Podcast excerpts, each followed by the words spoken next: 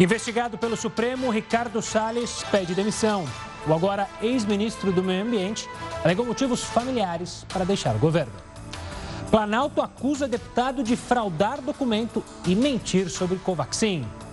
Por 7 a 4, o STF confirma a decisão que tornou Moro parcial em processo de Lula. E ainda, Estados Unidos anunciam doação ao Brasil de 3 milhões de doses da vacina da Janssen. Olá, uma boa noite. Seja muito bem-vindo ao Jornal da Record News. Lembrando que a gente está ao vivo, além da sua TV, no nosso canal no YouTube, no Facebook da Record News e no aplicativo também da Record News. E olha, nós começamos a edição de hoje falando sobre a polêmica da Covaxin.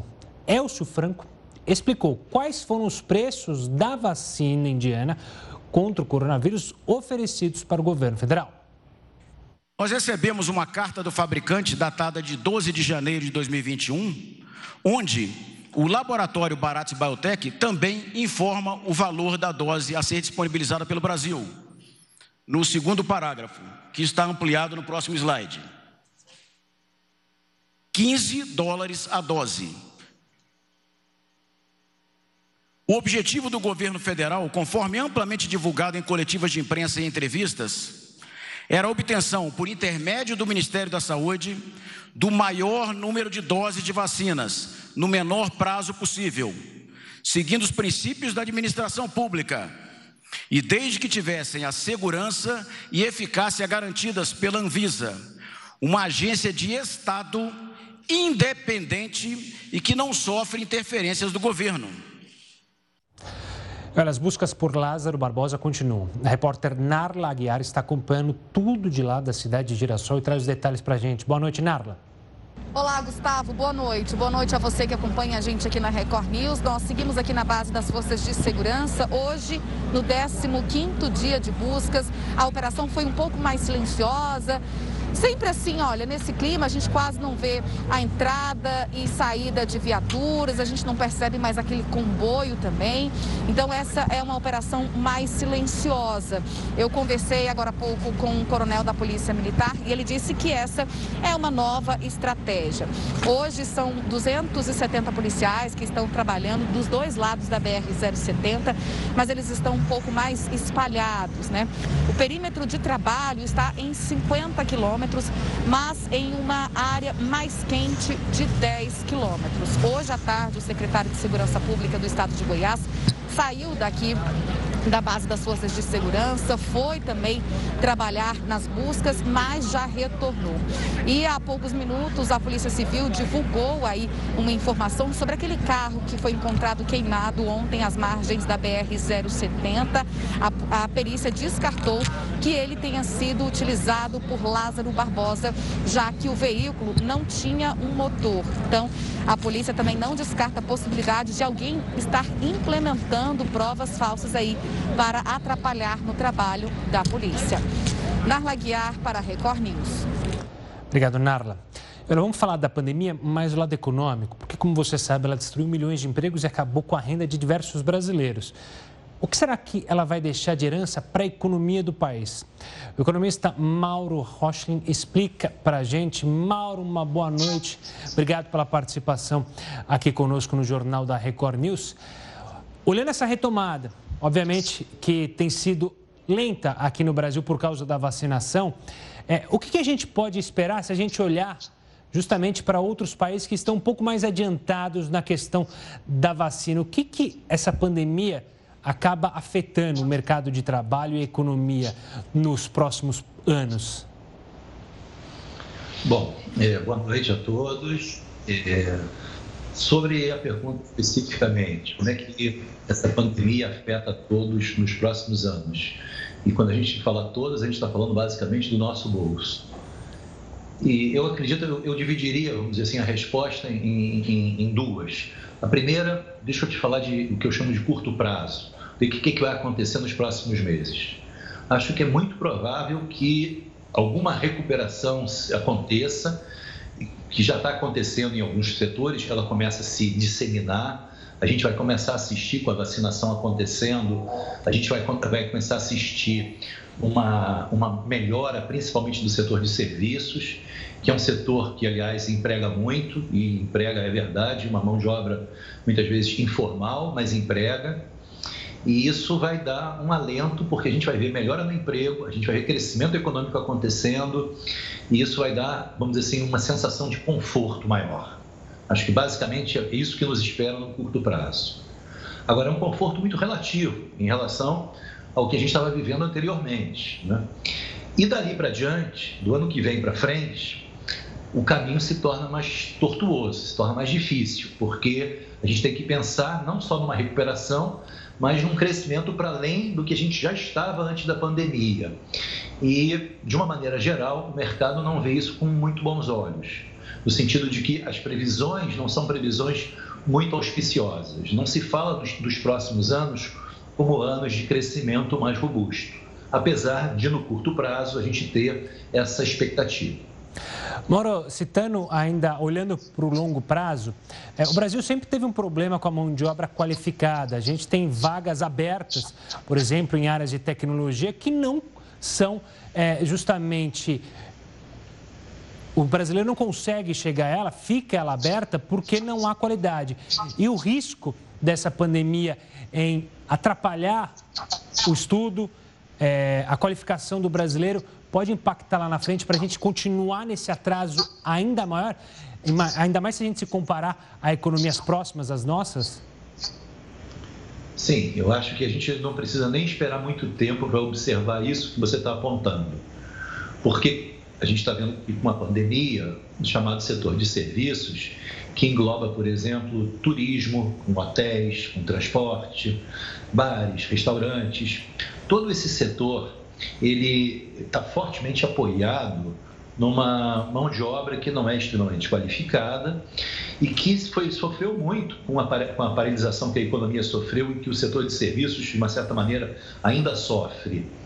Então, essa mão de obra não qualificada, que é aquela que atende a esse setor, ela vai ser favorecida no curto prazo, exatamente porque esse setor, espera-se, com a imunização, vai voltar a funcionar a, a todo vapor.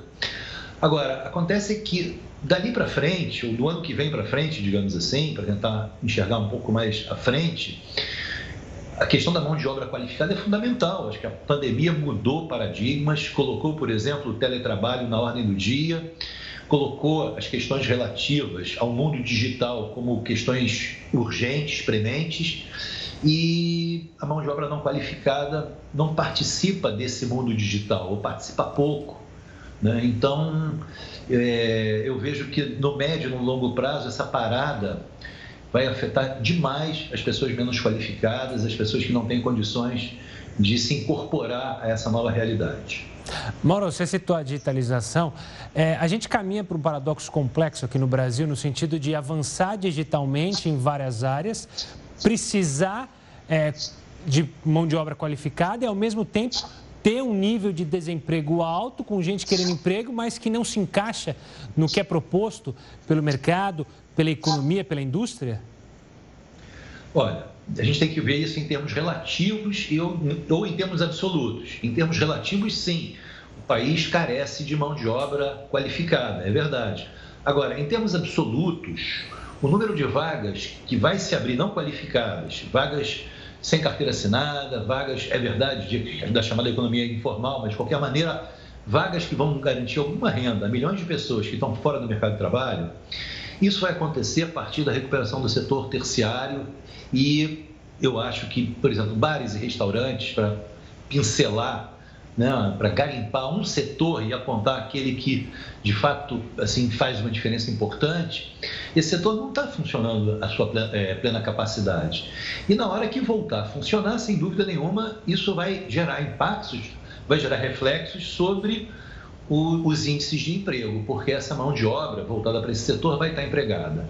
Então, em termos absolutos, isso é muito importante, isso eu quero dizer. Apesar de reconhecer que, estruturalmente falando, o trabalho qualificado, e principalmente naqueles setores que despontam como os setores mais promissores, de maior dinâmica, sem dúvida nenhuma, esse trabalho ele é fundamental e ele hoje em dia no Brasil ainda é carente. E essa parada, só para complementar, torna ainda mais difícil que essa nossa mão de obra se ganha essa qualificação. Mauro, obrigado pela participação aqui conosco, pela análise e explicando a situação é, que a gente vai enfrentar nos próximos meses e nos próximos anos. Um forte abraço e até uma próxima.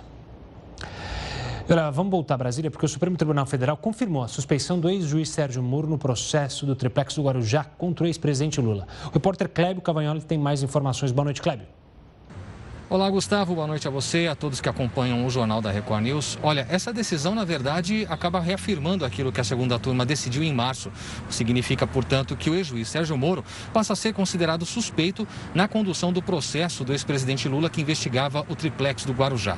Hoje votaram dois ministros, né? o ministro Marco Aurélio, em uma das suas últimas sessões antes da aposentadoria, que foi contra a suspeição, e o presidente do tribunal, Luiz Fux. Isso significa, portanto, Gustavo, é importante frisar, deixar bem claro para o nosso telespectador, não é absolvição do ex-presidente Lula. Significa que, a partir de agora, essas provas que foram colhidas no processo são anuladas. E aí, esse processo que foi é, determinado para a Justiça Federal de Brasília tem que recomeçar do zero. Eu volto com você, Gustavo. Obrigado pelas informações, Kleber. E olha, os Estados Unidos vão doar ao Brasil 3 milhões de doses da vacina da Johnson. Os imunizantes serão enviados diretamente dos Estados Unidos e não fazem parte do consórcio COVAX, aquele da OMS. Segundo a Casa Branca, o carregamento sai amanhã da Flórida e chega à noite no aeroporto de Viracopos, em Campinas. Esse é o maior número de vacinas doadas pelos Estados Unidos para um único país. Ricardo Salles deixou hoje o Ministério do Meio Ambiente. Ele alegou motivos pessoais para o pedido de demissão. A saída de Ricardo Salles foi anunciada no fim da tarde, após conversa dele com o presidente Jair Bolsonaro. Eu entendo que uh, o Brasil ao longo desse ano e no ano que vem, na inserção internacional e também na agenda nacional.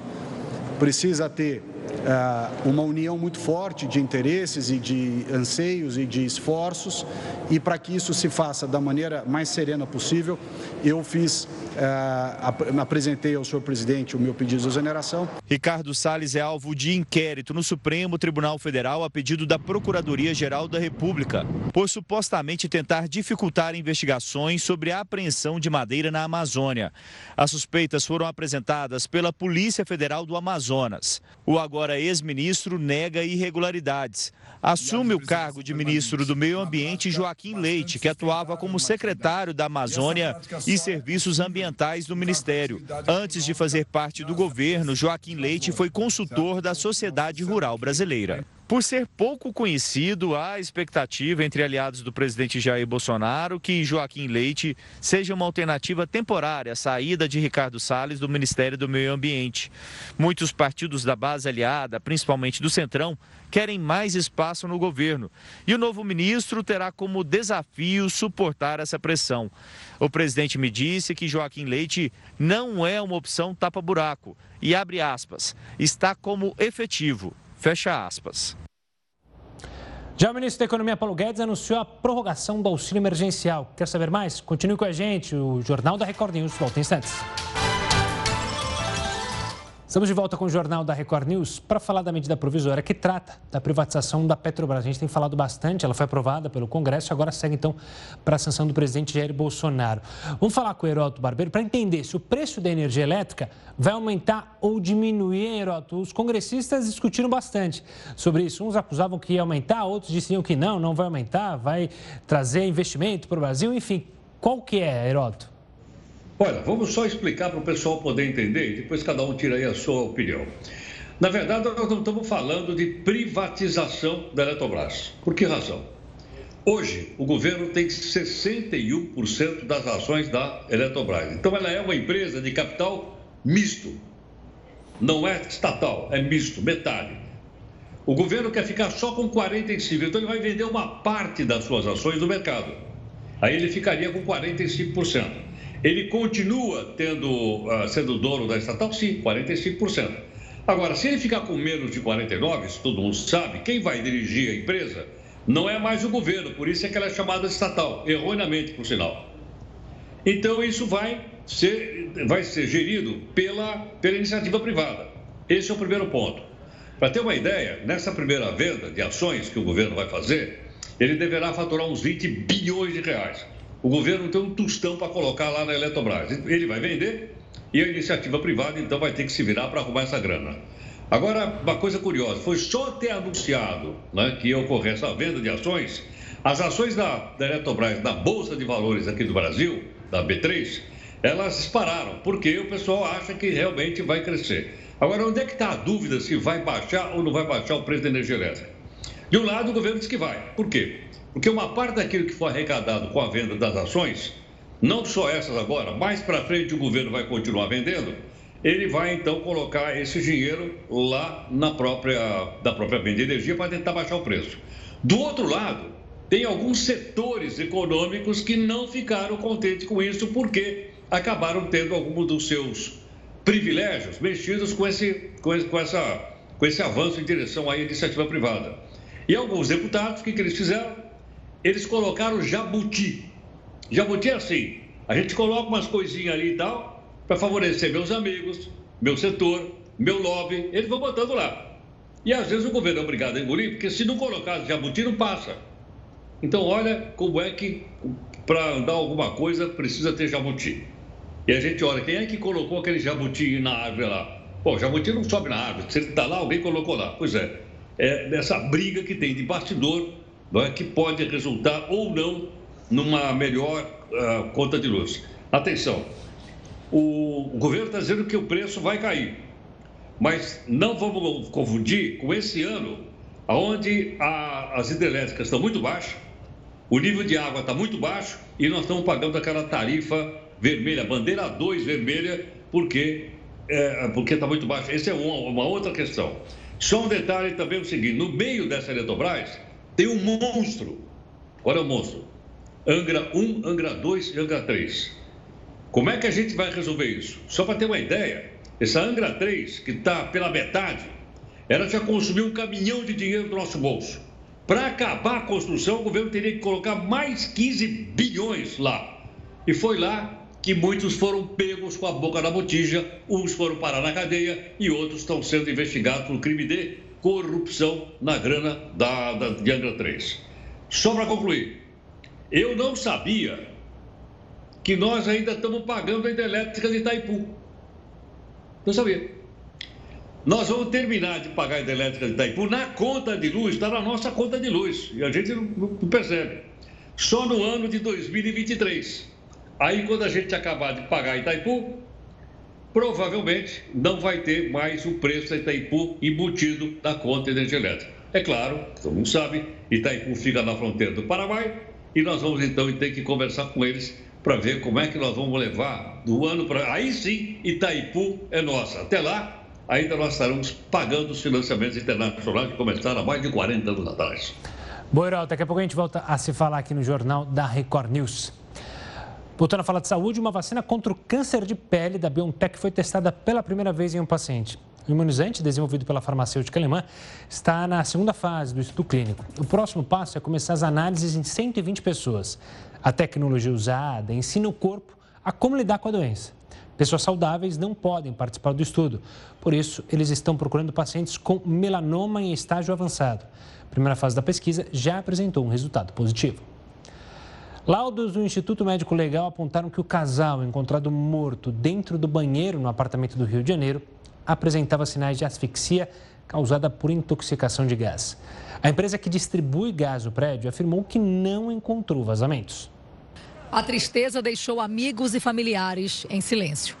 Eles estiveram no Instituto Médico Legal para liberar os corpos de Matheus Correia Viana e Natália Guzard Marques, os dois com 30 anos. O casal foi encontrado sem vida dentro do banheiro do apartamento de Mateus, no Leblon, na zona sul do Rio. Os amigos dele estranharam as mensagens não respondidas. Eles tinham a senha da fechadura eletrônica e foram até o prédio. De acordo com a perícia, não havia sinais de arrombamento.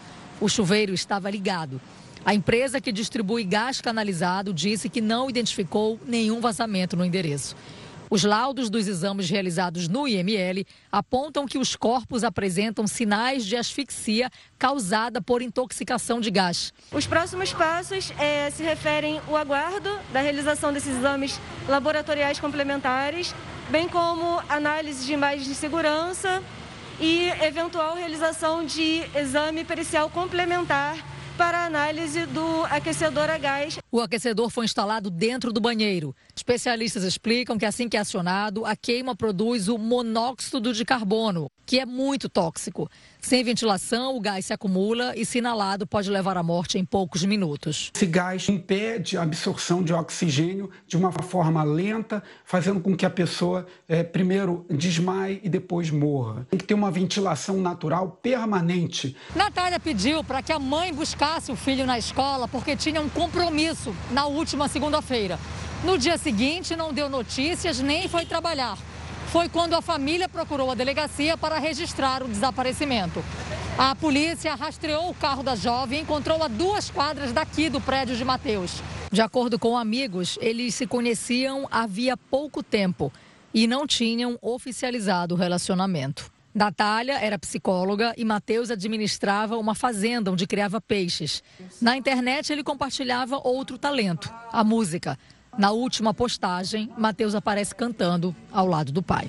Vai, sem me dizer. Vamos voltar a falar da pandemia, trazendo os números de hoje, da situação da Covid-19 no Brasil? Na tela, já o número de casos acumulados são 18.169.881. O número de mortes já chega a 507.109 nas últimas 24 horas. São 2.392 novas vítimas. Agora a gente muda a tela para ver como é que está o andamento da vacinação no país. São 66.532.832 pessoas já imunizadas com a primeira dose. Com a segunda dose, esse número é bem mais abaixo, 24 milhões 712.676. A gente mantém aí 11, pouco mais de 11% dos brasileiros imunizados, totalmente imunizados com as duas doses da vacina. Olha, o governo federal deve anunciar a prorrogação do auxílio emergencial até outubro. O ministro da Economia, Paulo Guedes, afirmou isso em uma reunião virtual com representantes da Fiesp presidente Jair Bolsonaro deve anunciar ainda essa semana a prorrogação do auxílio por mais três meses, nos mesmos valores pagos hoje em dia, em média 250 reais. Guedes destacou também a retomada da economia e da criação de empregos. Algumas áreas da Amazônia podem secar ou sofrer transformações ainda neste século. A gente volta com essa e com outras informações daqui a pouco, aqui no Jornal da Record News. Estamos de volta com o Jornal da Record News. O ministro da Economia, Paulo Guedes, também falou hoje sobre a criação de novas bandeiras tarifárias na conta de luz para evitar um racionamento de energia. Para tentar entender um pouco mais essa crise na geração de energia, a gente conversa agora com Pedro Roberto Jacob, que é professor do Instituto de Energia e Ambiente da Universidade de São Paulo. Pedro, uma boa noite. Obrigado, antes de mais nada, pela participação conosco. Eu acho que a pergunta que todo mundo se faz hoje é, apesar é, de ser algo distante né, da lembrança, é num possível apagão. Existe alguma possibilidade ou você acredita que não? Essa é uma possibilidade bem remota sobre apagão, já que a gente está vivendo essa crise no sistema hídrico. Boa noite a todos.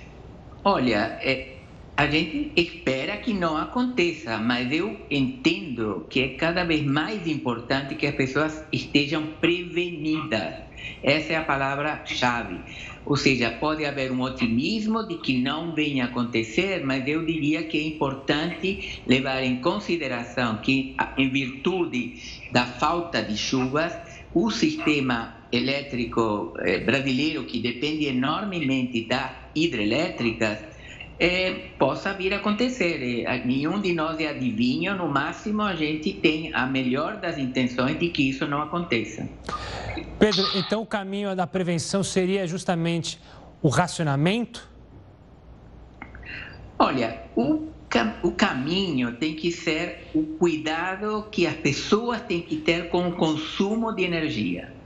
Cada um tem que se tornar cada vez mais responsável pelo pela quantidade de energia que consome. E na medida que consome uma quantidade menor, terá menos problemas em relação ao peso da bandeira na sua conta.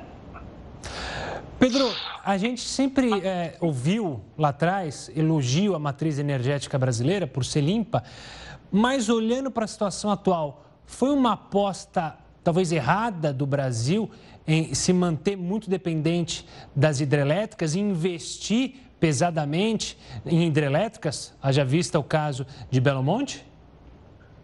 Olha, é sempre uma questão é, que a gente precisa refletir muito. O tema das mudanças climáticas, ele é um tema que está colocado para a sociedade em geral há menos de uma década, de uma forma mais intensa, não? na comunidade científica há mais tempo.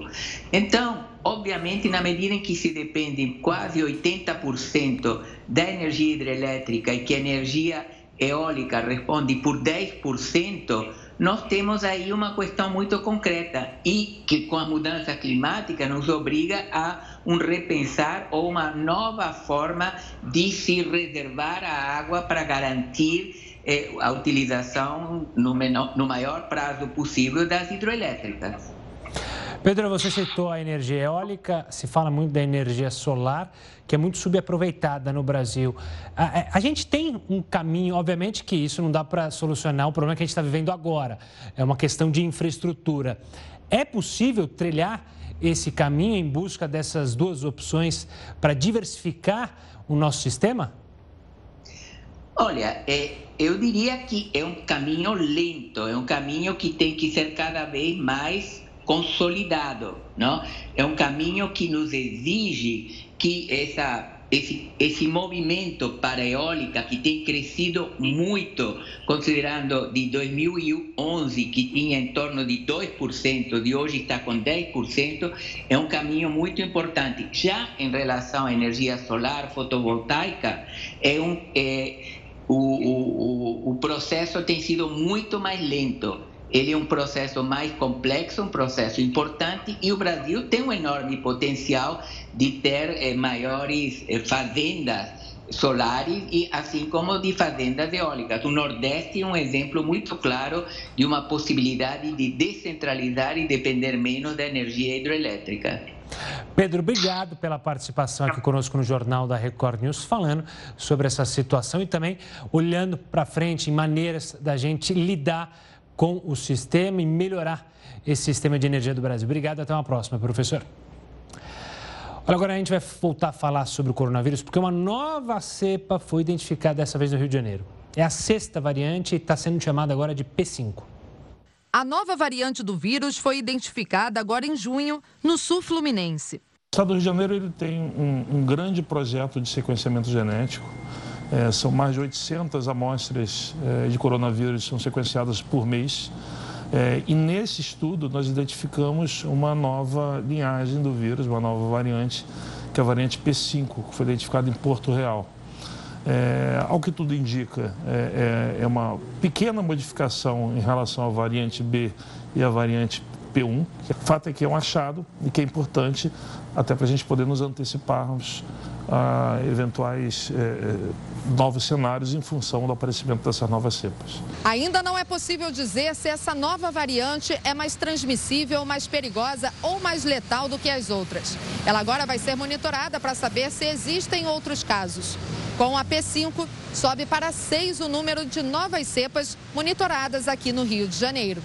A P5 especificamente, ela tem uma muta, poucas mutações de diferença em relação à variante B e à variante P1. Mas, de qualquer jeito, eventuais mutações podem mudar a característica é, do vírus, torná-lo eventualmente mais agressivo, que foi o que a gente viu, por exemplo, com a variante P1, que é a variante de Manaus, a variante brasileira. É que nós temos a pandemia descontrolada e a vacinação ela andando em passos muito pequenos, ou seja, de forma muito lenta. Nós precisamos cada vez mais avançar com a vacinação para evitar que novas variantes venham a surgir, que seria um, um cenário muito trágico para nós aqui no Brasil. Um terremoto de magnitude 6 causou a morte de uma criança no Peru. O tremor foi sentido em pelo menos 13 distritos do país. A criança morava em Chilca, bem próximo ao epicentro do terremoto, e foi retirada de casa junto com a família. Mas, quando estava fora da residência e ouviu o barulho, o menino ficou assustado e começou a ter convulsões. Os pais do garoto, que tinha apenas 6 anos de idade, relataram que o menino tinha diagnóstico de epilepsia, mas no último mês não conseguiu ser medicado devido à falta do remédio nas farmácias. Nenhuma outra pessoa morreu e, não, também, e também não há registro de feridos. O deputado federal Luiz Miranda antecipou parte do material que será entregue na sexta-feira à CPI da pandemia. Ele afirma que passou ao presidente Jair Bolsonaro denúncias de irregularidades na compra da vacina indiana Covaxin, mas que pressões pelas negociações continuaram. O deputado Luiz Miranda afirma que foi ao Palácio da Alvorada em um sábado, 20 de março, para alertar o presidente Jair Bolsonaro sobre possíveis irregularidades na compra da vacina indiana Covaxin. O deputado estaria na companhia do irmão Luiz Ricardo Miranda, servidor de carreira do Ministério da Saúde e responsável pelos trâmites para a importação das vacinas. Teria contado a Bolsonaro que o irmão era pressionado por superiores para liberar a Covaxin das obrigações previstas em contrato assinado no mês anterior. As doses viriam sem autorização da Anvisa, em menor quantidade e com pagamento antecipado. O servidor teria alertado o irmão deputado por um aplicativo de mensagens. Fala, mãe. Então, recebi a invoice da empresa para trazer essas vacinas, né? Lá daquele contrato. Primeiro detalhe. No contrato, tem duas empresas que assinaram o contrato. Uma que é lá fora, no exterior, e outra que é uma representante legal dela, uma distribuidora aqui no Brasil. A invoice que eles mandaram não é de nenhuma dessas duas, é outra empresa diferente. Outro detalhe é que eles falam que o pagamento é 100% antecipado. Eu marquei assim, até circulei para você ver. 100% antecipado o pagamento. O contrato é público e está disponível no site do Ministério da Saúde. Foi celebrado entre a pasta, a empresa Barat Biotech e a representante dela no Brasil, a Precisa Medicamentos, para a compra de 20 milhões de doses da Covaxin ao preço de 15 dólares cada, 300 milhões de dólares no total. Na nota da compra estava o nome de outra empresa, a Madison Biotech, com sede em Singapura. Vacina é essa que, segundo os documentos, ah, naquele momento, meu irmão me apresentou, nós estávamos no final já de março. Elas venciam entre abril e maio. Só o processo de importação e distribuição, elas iriam vencer antes de aplicar na população brasileira. O deputado teria alertado um subordinado do presidente, pedindo que avisasse Bolsonaro sobre o que chamou de um esquema de corrupção pesado na aquisição de vacinas dentro do Ministério da Saúde. Logo depois, no mesmo dia, os irmãos foram ao encontro de Bolsonaro no Palácio da Alvorada. Eu estava lá, tem a foto com o presidente. Não foi na casa do presidente, na Alvorada. Na Alvorada. Na Alvorada. Fomos recebidos na sala. Fomos recebidos na biblioteca do presidente. Ele foi super atencioso nesse momento, né? Até a gente demonstra para ele a nossa preocupação, ele presta bastante atenção, defere alguns comentários sobre o tema que eu prefiro aqui evitar comentar, mas demonstrou uma certa é, é, indignação e que iria encaminhar para o o diretor da Polícia Federal e a gente viu que até o presidente entendeu que era grave. Em nota, a Polícia Federal disse que não confirma nem comenta a existência de possíveis investigações em andamento. Olha, o Corinthians decidiu rescindir o contrato do jogador Danilo Avelar. O zagueiro se envolveu em um episódio de racismo. Durante um jogo online, na noite desta terça-feira, ele escreveu ofensas racistas a um oponente. Por meio de nota divulgada nas redes sociais, Avelar admitiu o erro. Aspas. Antes de mais nada, quero admitir o meu erro. O que eu escrevi durante a partida não condiz com o que penso. Fecha aspas. Entretanto, a torcida do time paulista não perdoou o ato e pediu a saída do jogador. Atualmente, Danilo Avelar se recupera de uma lesão ligamentar no joelho. Uma pesquisa feita por uma universidade na Inglaterra aponta que a seca pode destruir ainda mais a floresta amazônica. De acordo com os pesquisadores, se medidas urgentes não forem tomadas para conter emissões de carbono, uma porção gigantesca da Amazônia poderá sofrer secas extremas dentro de 80 anos. O problema das secas deve se agravar e destruir grandes áreas da floresta e liberar ainda mais dióxido de carbono na atmosfera. Tudo isso reforça o efeito estufa e as mudanças climáticas no mundo. A estimativa é de que haverá reduções na chuva, assim como aconteceu em 2005 e 2010. Nessa época, houve mortalidade de árvores e prejuízos para as comunidades que vivem nessas áreas. O governo federal tem faturado com a venda de bens apreendidos do crime organizado. O Heraldo Barbeiro vai explicar para a gente como e quanto de fato tem chegado aos cofres públicos. Heraldo, deu para faturar uma boa grana o governo com essas vendas? Olha, Gustavo, deu para faturar uma, uma grana muito boa. Você tem uma ideia? Este ano já foram faturados 162 milhões de reais. Mais do que o ano passado. Agora, você vai dizer o seguinte: é, essa grana ela é colocada ela, ela é recebida através de leilões feitos pela Justiça de maneira geral. Então, traficantes, ah, crime organizado têm os seus bens apreendidos e são colocados imediatamente a ver. você tem uma ideia, ah, este ano, por exemplo, tem mais de 150 imóveis para serem vendidos. 150 imóveis. Alguns deles são casas maravilhosas, caia na praia, casa em Angra dos Reis, enfim, essa coisa toda que esse pessoal acumulou de maneira ilícita. Muito bem. Com isso tudo, logicamente, o governo espera faturar mais uns 200 milhões, vendendo 150 mil imóveis. Agora, quem determina essa venda são exatamente os juízes, porque eles estão acompanhando o processo e chega um determinado momento que eles dão, olha, pode vender. E com isso a gente acaba atingindo o tráfico de drogas, porque a gente está seguindo a grana, como dizia lá o Moro. Mas, é, além dos imóveis, o que me chamou a atenção é o seguinte: foram vendidos também 15 diamantes. Foram vendidos 4,5 kg de ouro e 1.300 cabeças de gado. Olha, 1.300 cabeças de gado, ouro e diamantes, e foram tomados, esse pessoal tomado legalmente, claro, e eles foram colocados então em, em venda. Mas surgiu um problema aqui, Gustavo, sabe qual é? Qual? Eles chegaram no Sérgio Cabral. Hum. E aí, eles sabiam, foi aprendido, que o Sérgio Cabral tinha barras de ouro. E a discussão é a seguinte: eles têm que avaliar quanto vale cada barra de ouro do seu Sérgio Cabral para poder ser colocado à venda.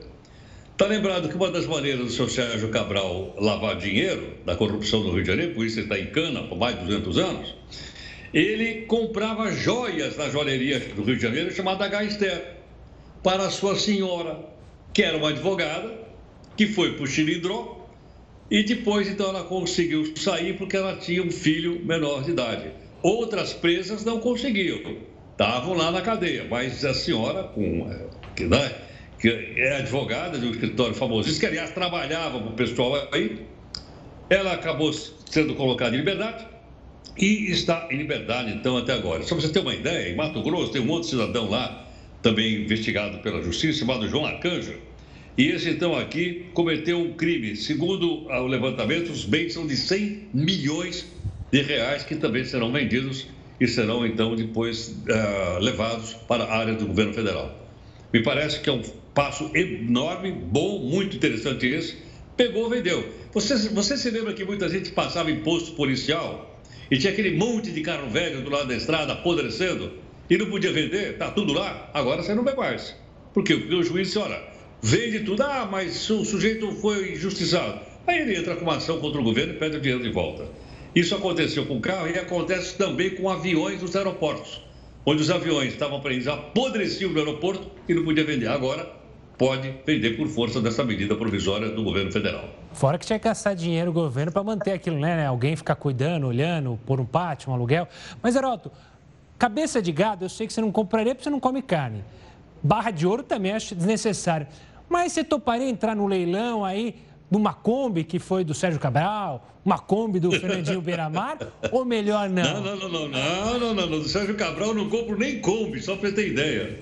E olha que você adora Kombi, é. mas é, é, deve ser complicado, né, comprar é, produtos que já passaram pelo crime organizado, deve ter uma sensação estranha, enfim.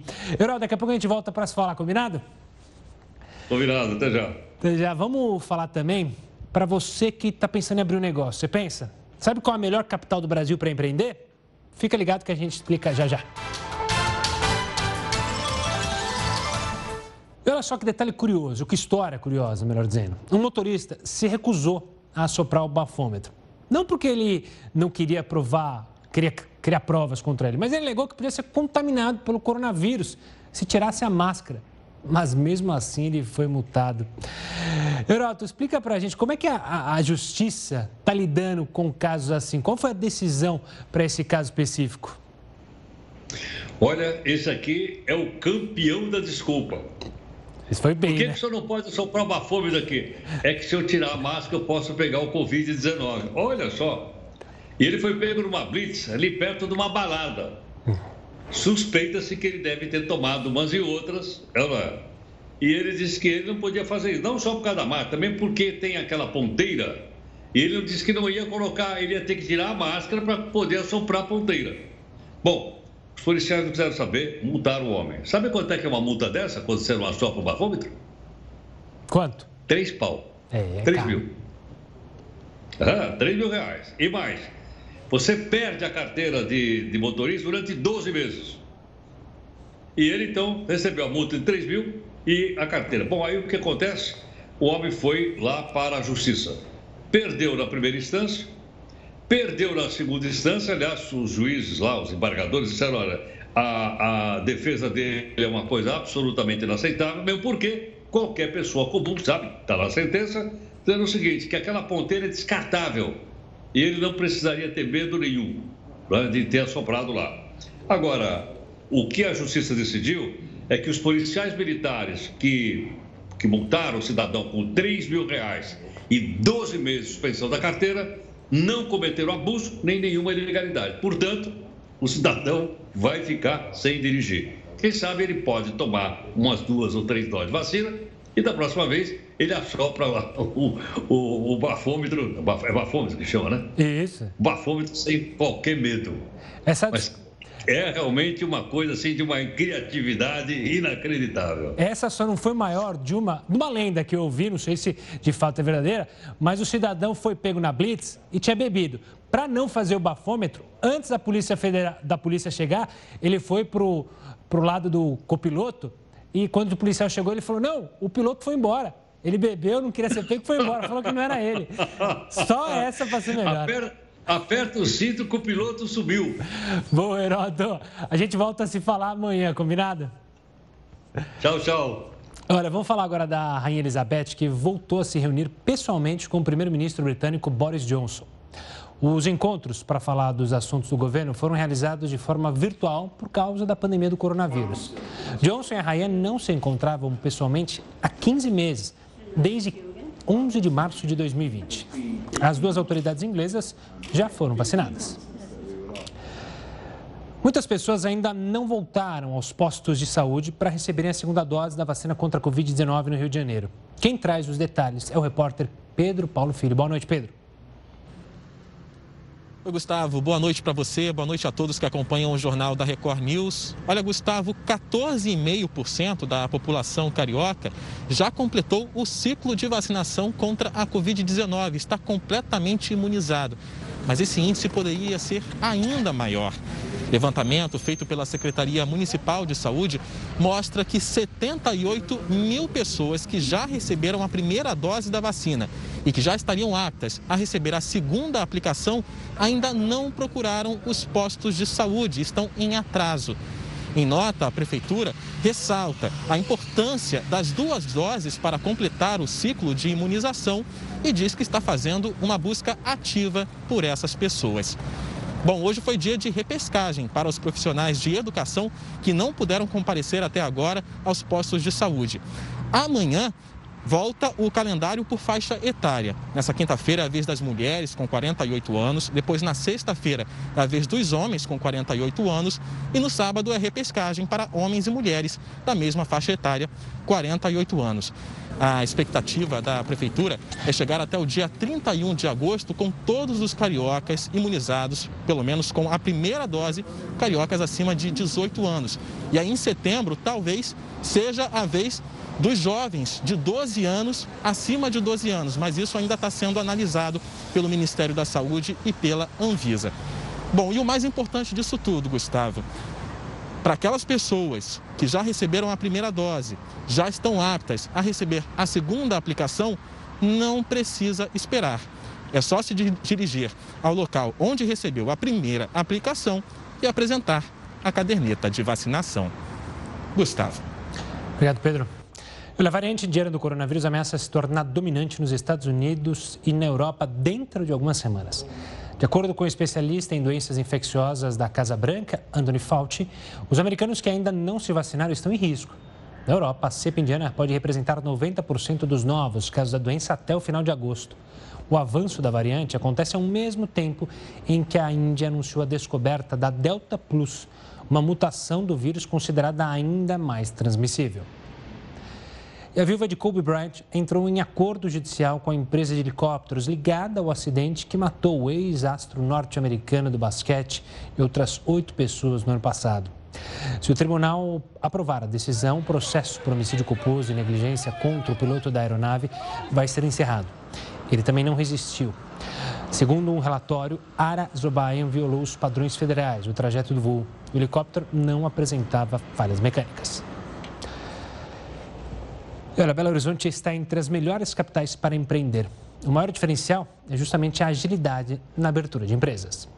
Esta economista explica que a burocracia na abertura das empresas é o grande desafio para quem quer ter o próprio negócio. Em média, a gente demora dois meses para conseguir é, abrir uma empresa nove meses para conseguir o alvará de funcionamento. Um estudo do Banco Mundial divulgado neste mês mostrou que em Belo Horizonte a situação é melhor que a média brasileira das capitais. A cidade alcançou o primeiro lugar no quesito tempo para se abrir uma empresa.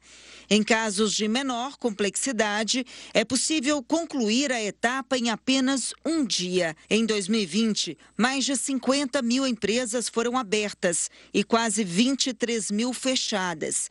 Neste ano, foram mais de 27 mil aberturas de novos negócios na capital, enquanto 11.721 empresas fecharam as portas. A Vivian abriu a primeira loja em 2012 e de lá para cá já são nove só em Belo Horizonte. Primeira coisa, achar um segmento que você ame aquilo que faça parte, de repente, já da sua vida, no sentido de você consumir aquilo que você quer trabalhar.